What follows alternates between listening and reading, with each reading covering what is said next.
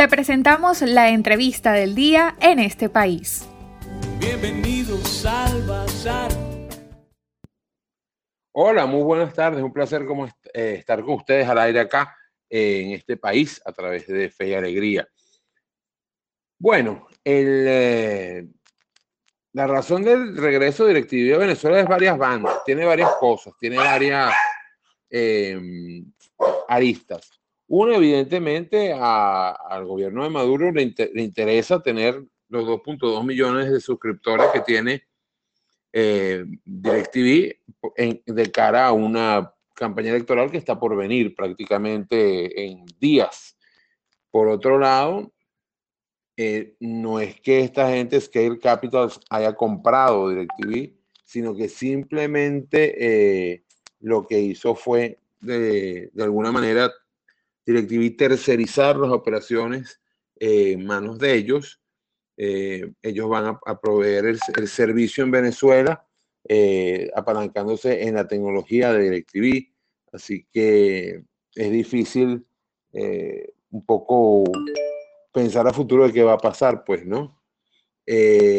¿Continuará sus operaciones al igual que antes de la suspensión? Sí.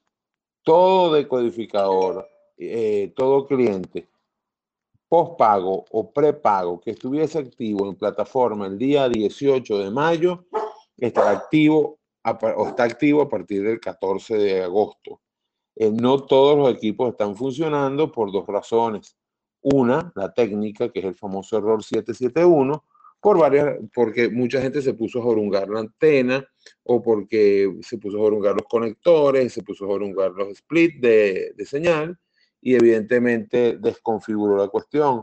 Otros, los errores 760 y tantos, es error de la tarjeta, bien sea que la tarjeta se dañó, bien sea que la tarjeta está sucia, creo que simplemente sacándola y pasándole un pañito por donde está el, los contactos dorados, pues pudiera funcionar, o que la tarjeta está mal puesta, o que la tarjeta no es la que corresponde a ese decodificador.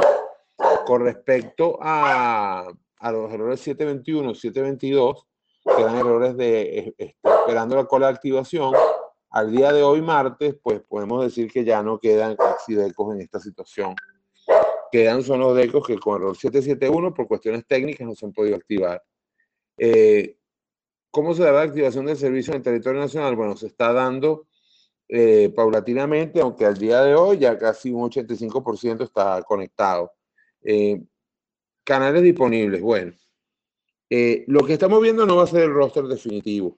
Falta por una cuestión técnica ESPN 2, falta Telemundo, falta IBC en HD y falta otro canal más que no recuerdo, eh, pero que por cuestiones técnicas ya van a, estar al aire otra vez.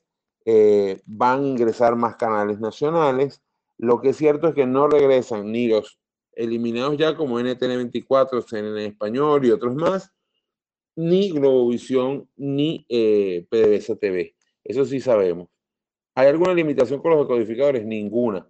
Cualquier decodificador que haya estado activo en plataforma el 18 de mayo debería estar activo eh, desde el 14 de agosto. Y bueno, de todas maneras, arroba fmonroy, arroba código abierto eh, para sus preguntas eh, nos encanta estar al aire con ustedes acá en este país a través de eh, Fe y Alegría. Un abrazo.